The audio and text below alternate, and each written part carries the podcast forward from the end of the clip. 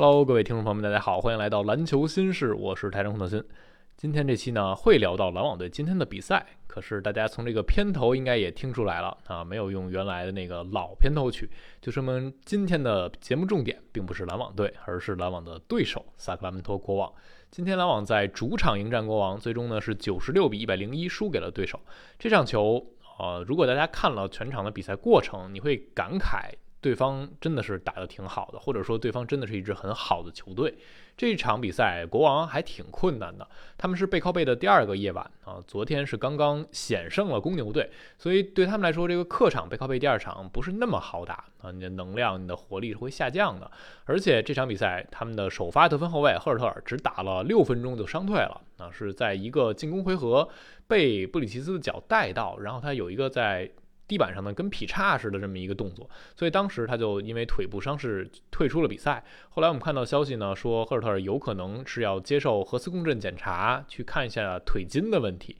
那腿筋这个事儿是可大可小的啊，希望赫尔特尔能保持健康。那少了赫尔特尔的一个点啊，对国王来说少的还挺多的。赫尔特尔这赛季表现非常出色，场均能拿十五分，而且是场均出手超过六次三分里第七准的百分之四十一的三分命中率。这个赛季赫尔特尔。不知道大家有没有印象啊？之前杜兰特在自己的播客里提到过，打得跟克雷似的，就是赫特尔打得非常好，而且他和小萨的这个手递手是国王进攻端非常有特点的一组搭配。但是今天赫尔特尔是早早伤退了。然后从今天整体数据来看啊，国王就像是一支背靠背第二个夜晚的球队，啊，打得非常的铁。百分之三十九的命中率，百分之三十一点七的三分球啊，四十一投十三中。要知道，国王是一支三分球投的很好的球队，那他们的出手是第七，命中率三十七点二是联盟第九的。而且国王是一支进球能力很强的队伍。那之前我们提到篮网啊啊掘金啊，都是很能把球投中的，都能。以高效率把这个球放进篮筐，但是国王队现在他成为了整个联盟真实命中率第一的球队啊，超过百分之六十一的真实命中率，他们的这个真实命中率啊也是历史第一。而现在的国王队的进攻同样是历史第一，每百回合能狂攻一百一十八点五分，所以今天国王攻的并不顺畅，但他们还是拿下了篮网队，靠的是什么？整场比赛，你要是看了，就发现国王只赢了一节球啊，就赢了第二节。这一节他们三十比十七赢了十三分。第一节两队打平，后边下半场两节都是篮网在赢分，只有这第二节是国王一口气把篮网打崩了。那这一节发生了什么呢？其实这一节或者说整个上半场吧，你可以用一个人的名字来做一个定义啊，就是小萨博尼斯。小萨这一节拿了十二分、六个篮板球、两个封盖，整个上半场他是二十分、十二篮板、三盖帽啊，这个数据啊。放在全场都已经很不错了，然后他半场就拿到了，这也是本赛季第一名球员半场拿到二十加十，还加三个盖帽的。所以小萨对于篮网来说啊，这个类型的中锋就是很难防。小萨状态好的武切维奇，包括约老师，包括状态好的努尔基奇，这种又硬、对抗又强，能在篮下去对抗之后终结的球员。对篮网来说就没法防，克拉克斯顿去防呢，很早就赔了三次犯规啊，后来一直带着四次犯规打了不少时间。然后你让锋线群去防，顶不住啊。今天罗伊斯·奥尼尔、芬尼·史密斯都尝试去顶小萨，但小萨呀和约老师那种啊，我踏踏实实要住位置还不太一样，他是有大量在弧顶自己持球。有手递手，或者干脆自己运过来背身，那这样他就不太需要队友给他去喂球。这跟约基奇还不太一样。约基奇你可能觉得他体重比较大，啊，一直运球呢，体能会消耗比较多。但是小萨呢，不存在这个问题，他相对来说体能状况会好一点啊。很多球他就是自己来。那篮网没有一个绕前去防他接球的过程，或者说有的时候绕前赔上犯规，这就让啊整个球队非常难受。而上半场呢，篮网队大部分时间采用的是单防小萨，就是不希望他把球队串联起来。那这也一定程度上达到了一些效果。那小萨上半场的助攻数也比较的低，今天全场小萨是五个助攻啊，这当然也和赫尔特尔伤退是有关系的。所以这半场球上半场啊，就是小萨把篮网队打爆了啊。其实篮网队半场丢五十四分还可以啊，但是篮网在第二节自己这边的进攻出现了巨大的哑火。还是填出来进攻天赋的不足。那这个我们每次说啊，可能都会提一遍。当你手感好，当你能防住推转换的时候，篮网能打出一些潮水的进攻。但是当你回回要阵地啊，今天国王前场篮板拼的又特别好，你打转换的机会本来就少，然后转换推过来赶上手感又不好，就很容易哑火。那对于今天这个夜晚来说，篮网第二节只哑火了这一节，但是他们就已经很难接受这个呃带来的负面影响了。打到下半场，我们看到篮网队也做了挺多调整的，比如说沃恩把萨姆纳和渡边都放进下半场轮换了啊，俩人也都有一定的贡献吧。渡边扣一篮，萨姆纳是完成了一个三分球的投中。那这两个人很明显，下半场用就是用他们的活力啊，用他们的激情。篮网也尝试把自己的能量再往上顶一顶，然后争取看看能不能让国王在背靠背第二个夜晚下半场有一些。哑火，那有一些能量不足，那确实国王队是有点下半场看上去很疲惫的啊，但他们还是守住了，那就还是内线的优势以及几个关键节点福克斯的进球啊，他们这个赛季福克斯、小萨两位全明星球员压阵，还是能够让他们在很多时候渡过难关的。这也是为什么国王这赛季他们关键球非常的狠。今天篮网也曾在最后五分钟追到五分差啊，但是很快就又被甩开，因为国王这赛季他们的关键时刻二十三胜十五负，是全联盟第六的。而且他们关键时刻命中率百分之五十二点二，是联盟第一。这就是因为有福克斯啊，福克斯是本赛季的关键之王。大家都知道，今年增加了一个关键球员这个奖项啊，这个奖项以杰里韦斯特的名字命名。大家是说这奖可以提前颁给福克斯了啊？因为这场比赛之前，福克斯在关键时刻呢，也就是最后五分钟分差五分以内这样的时间段里，他已经拿了一百八十分啊，这是全联盟第一的。而且他在关键时刻的命中率是百分之五十四点八，这个效率太惊人了。他的关键时刻场均得分五点三分，同样是联盟最多的啊，真是无愧关键之王。上一场比赛刚刚是投中了准绝杀的三分，把公牛队给带走了。那除了福克斯，除了小萨，国王队还有一大批的好用的角色球员。别看他们今天最后只拿了一百零一分，但是依然有七名球员得分上双了啊！替补球员拿了三十七分，篮网队这边替补只有二十六分，替补有三个人上双。蒙克十二分，爱德华兹十分，以及莱尔斯十一分，这三个人啊，一共是投中了七记三分球。其中爱德华兹大家很熟悉哈，篮网队的老熟人，这个赛季截止之前被送到国王队，搭着现金送走了，基本算是一个清理出一个名额，同时节省一些奢侈税。那华兹在篮网这个赛季，我们之前提到过了啊，因为篮网今年侧翼锋线人太多，爱德华兹偶尔上场呢，他的投射又不够理想，所以篮网队把他送走了。那来到国王呢，也不是一直有机会，他是最近慢慢的，因为一些人手短缺，因为一些自己在有限时间内的表现，赢得了麦克布朗的信任啊。他在防守端是很有特点的，而今天回应三分球做得也很好，四中二的三分，有一点打在老东家痛处的感觉啊。不过沃恩赛后也说了，非常高兴看到爱德华兹能有这样的表现。之前在沃恩他临时成为主帅之后啊，也还是经常在赛前和爱德华兹进行热身训练，这个是两人之前一直有的一个默契或者有的一个组合。在沃恩当助教的时候啊，怀兹在赛前的这个热身经常是沃恩陪着他来做的，所以两个人关系是非常好的。所以这场球爱德华兹打成这样，我相信沃恩开心，很多篮网球迷应该也挺开心的。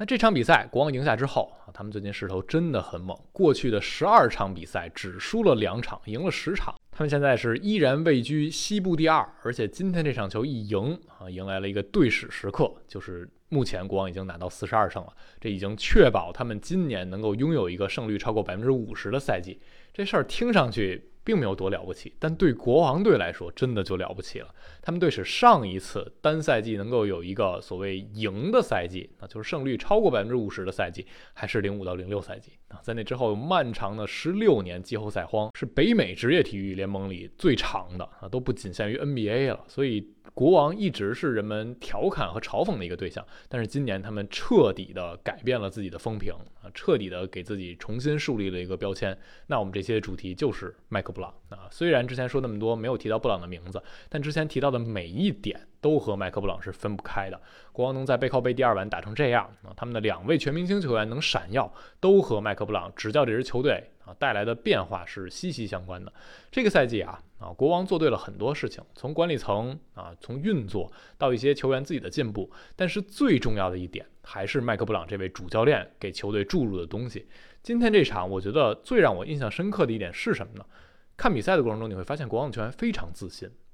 不管是什么球员，首发也好，替补也好。每个人打球都很自信，出手也很自信。你看基根穆雷，他作为一个新秀，四号秀，今年新秀里的三分之王，投的就是很果断啊，哪怕一两颗球投的偏的离谱，但是出了机会我照样投。你包括替补席也是，今天国王整体三分手感并不好，但是每个人都是这样的，这就说明这支球队他们的内部的信任感、信念感非常非常强。今天赛后麦克布朗也说了，说我来到这支球队啊，第一件干的事情就是跟每一个人对话。让大家去相信他们是有能力跟这个联盟里任何一支球队去竞争的。啊，麦克布朗就说，一支相信自己的球队会是一支很恐怖的球队，面对任何对手，他们都能够给对方制造麻烦。这一点我觉得是说起来简单，但做起来很了不起的。你看到今年福克斯他的表现是有一个巨大的提升啊，他今年真实命中率超过百分之六十，关键时刻的那个稳定的大心脏。那麦克布朗怎么说福克斯的？他说：“我接触到福克斯之后，惊讶于他的天赋，同时惊讶于他距离自己的上限还有那么的遥远，还远没有达到自己能做的最高的水准的表现。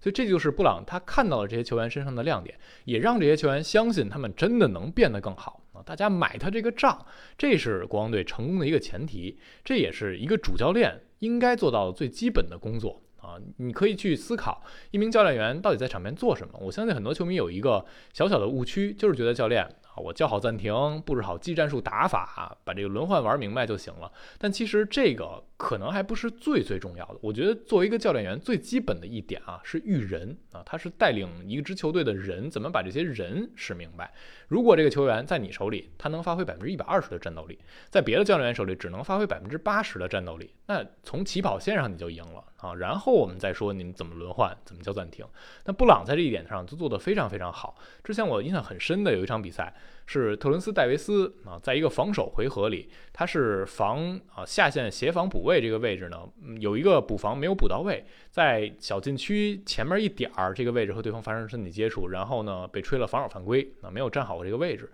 当时麦克布朗很快就叫一暂停啊，这个暂停没干别的，也没有布置其他球队球员的战术，就是其他人歇着，然后我他走上场，拉着戴维斯的胳膊走到那一个点，小禁区前面那一点，跟他说你应该站得更靠上一点，在这个位置去协防。然后没过几个回合，我忘了是下一个回合还是够后面几个回合，戴维斯有一个防守回合一模一样，就是也是下线来协防，然后他这一次站在了麦克布朗指挥的那个点上。造成了进攻犯规啊！那个球过后，麦克布朗跳着脚，拍着巴掌在庆祝，就好像国王是赢了一般。那个镜头是说明他真的是在言传身教的去指挥啊，或者教导自己的球员，而且是不放过小的细节。那甭管你是首发，甭管你是替补，这一个回合可能也并不会改变最终比赛的结果啊。但他非常看重这一点，然后他的球员们也真的听他的。跟着他去学习，并且最终做到，这就说明这个球队它的文化、它的凝聚力是非常好的。所有的球员相信自己的教练啊，教练就能更好的去指挥这个球员，那这支球队就是朝好的方向发展的。